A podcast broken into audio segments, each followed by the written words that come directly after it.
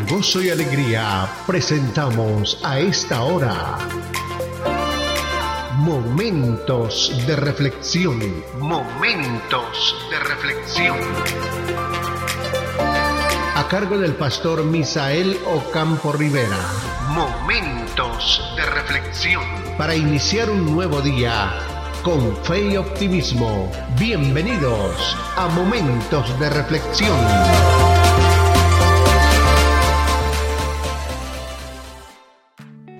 Cordial saludo amigos, y ni más faltaba que termináramos nosotros esta serie sin ver una de las oraciones de Jesús.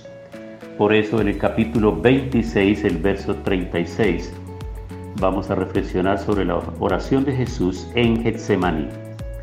Entonces llegó Jesús con ellos a un lugar que se llama Getsemaní y dijo a sus discípulos, sentaos aquí entre tanto que voy allí y oro.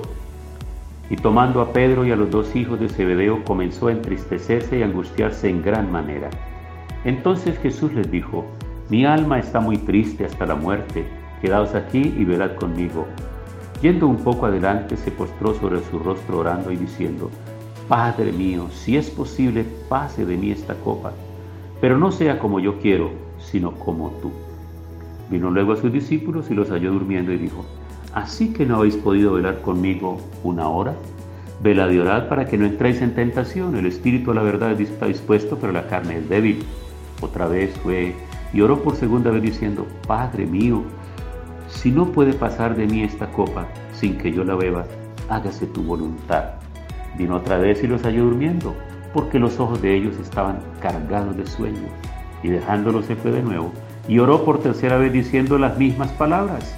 Entonces vino a sus discípulos y les dijo, dormid ya y descansad.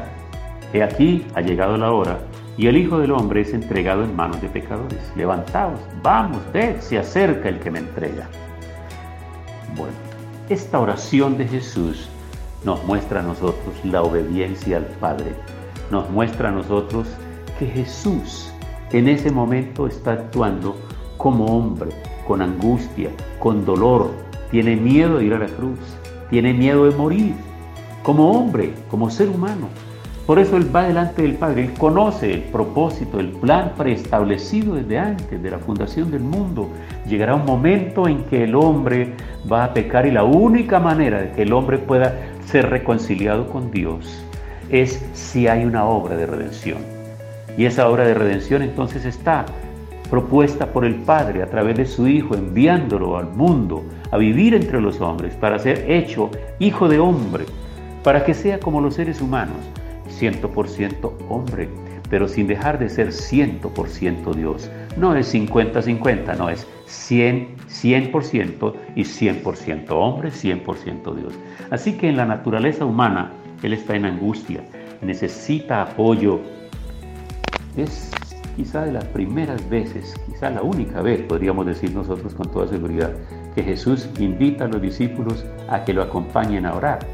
Generalmente Él está saliendo temprano de la mañana, en la madrugada, al monte a orar. Y por la tarde, cuando termina la agenda de trabajo, despide a los discípulos y Él se va al monte a orar con su Padre. Pero en esta ocasión siente una angustia tremenda y terrible, así que toma tres de sus discípulos más allegados y se los lleva y les pide que lo apoyen en oración. Pero Él toma un poco de distancia para ir y derramar su corazón delante del Padre. Mi alma está muy triste hasta la muerte, quedaos aquí, velad conmigo. Y lo deja. Y él se va un poco más adelante y se postra, Padre mío, si es posible, pasa de mí esta copa, pero no sea como yo quiero, sino como tú. Y aquí el Señor nos está enseñando a nosotros, amigos queridos, el Señor nos está enseñando que nuestra oración no tiene que ser conforme a nuestra voluntad, sino conforme a la voluntad de nuestro Padre Celestial. Queda claro en la oración. Jesús está diciéndole al Padre, si no puede pasar esta, esta copa, es decir, si el plan que tenemos acordado desde la eternidad no puede variar, entonces estoy dispuesto a hacerlo. No hay problema. No obstante, tres veces habla de lo mismo lo que significa que era muy importante esa decisión y ese momento. Y el Padre se mantiene ahí, porque la voluntad del Padre no era complacer al Hijo, la voluntad del Padre era salvar al hombre.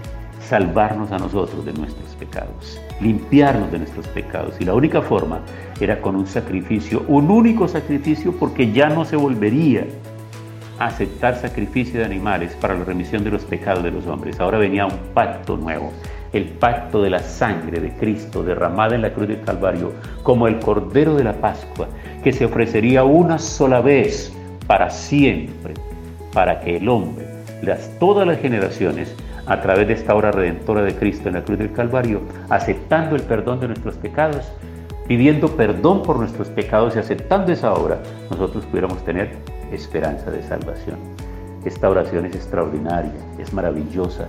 Esta oración nos muestra a nosotros la sinceridad de Jesús. Jesús se muestra sincero como es. Jesús se muestra lo que siente, lo que tiene, lo que piensa, lo que anhela y lo que desea pero también se muestra respetuoso de la voluntad del Padre, se somete a la voluntad del Padre. Pero hay una cosa más que quiero puntualizar aquí, y es que Jesús se lleva a los discípulos para que lo acompañen y les está dando una exhortación y les está diciendo, así que no habéis podido velar conmigo una hora, velad y orad para que no entréis en tentación. El espíritu a la verdad está dispuesto, pero la carne es débil. Esta carne humana se une al alma, a los sentimientos, a la voluntad, se llena de pereza, se llena de motivaciones y ya no quiere orar. Pero Jesús dijo que tenemos que orar, quiera o no quiera, tenemos que orar, porque es necesario para fortalecer nuestro ser humano, para fortalecer nuestra naturaleza humana. La oración es la que nos fortalece, la que nos une, la que nos relaciona con el Espíritu de Dios, fortalece nuestras vidas y nos da el valor y la unción que necesitamos en la vida diaria. Así que quiero que me acompañen a orar si Jesús oró pidiendo al Padre que lo ayudara para hacer las cosas conforme a su voluntad, cuanto más nosotros. Oremos.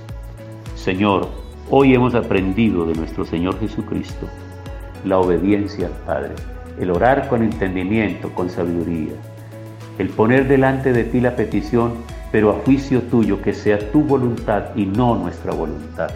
Eso lo valoramos mucho hoy al estudiar la oración del Señor Jesús. Pero también, Señor, hemos aprendido la necesidad que tenemos como discípulos tuyos de velar y orar, porque somos débiles, necesitamos fortalecer nuestra carne, nuestra naturaleza humana es débil, pero a través de la oración seremos fortalecidos. Fortalece cada persona que participa de esta oración. Mira cuántos están en pruebas, en luchas, en dificultades, en enfermedad, cuántos están regresando al mundo del pecado y cuántos quieren salir de ese mundo nefasto de pecado en medio de esta generación maligna y perversa para entrar a formar parte del pueblo de Dios. Dale fuerza y valor y guíalos a encontrar personas que los ayuden, que los disipulen, que les fortalezcan y les muestren el camino. En el nombre de Cristo Jesús. Amén.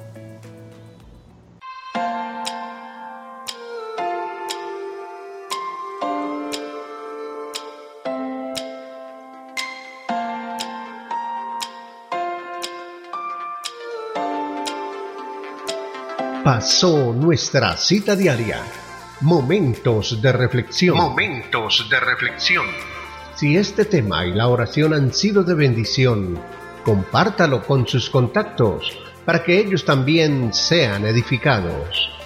Cordial invitación para mañana a Momentos de reflexión. Momentos de reflexión.